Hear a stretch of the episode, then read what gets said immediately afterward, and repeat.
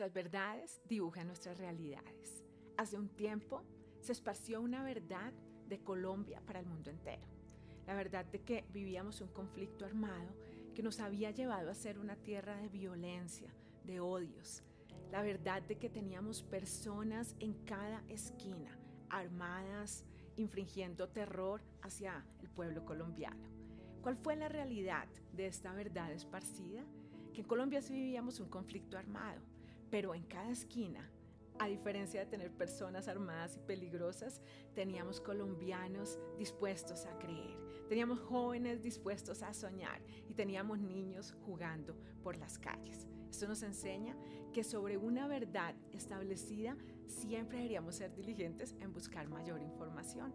Por eso hoy la pregunta es, ¿cuál es la verdad que tienes en tu corazón respecto de Dios? Quizás sea la verdad de un Dios de odio, de un Dios enojado, de un Dios que hace acepción de personas, que escoge a ricos y no a pobres, que escoge a los justos y no a los pecadores. Un Dios que te envía enfermedad para luego mostrar que Él pudo sanarla. Si esa es la verdad en tu corazón, hoy quiero contarte que Juan 3:16 nos enseña quién es realmente el Señor. Dice la palabra que de tal manera amó Dios al mundo que dio a su único Hijo. ¿Para qué? Para que todo aquel que en Él creyera no se perdiera, pero tuviese vida eterna. Y Dios no envió a su Hijo para condenar al mundo, sino para que el mundo fuese salvo por Él.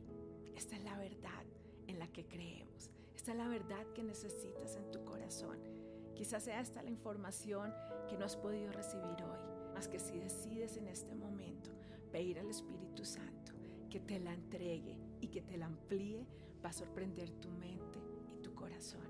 Es tiempo de descansar, es tiempo de entender que las cargas no las podemos llevar solos, que no hay por qué sentirnos solos y abrumados cuando hay un gran amor que espera por cada uno de los hijos. Es tiempo de volver a casa.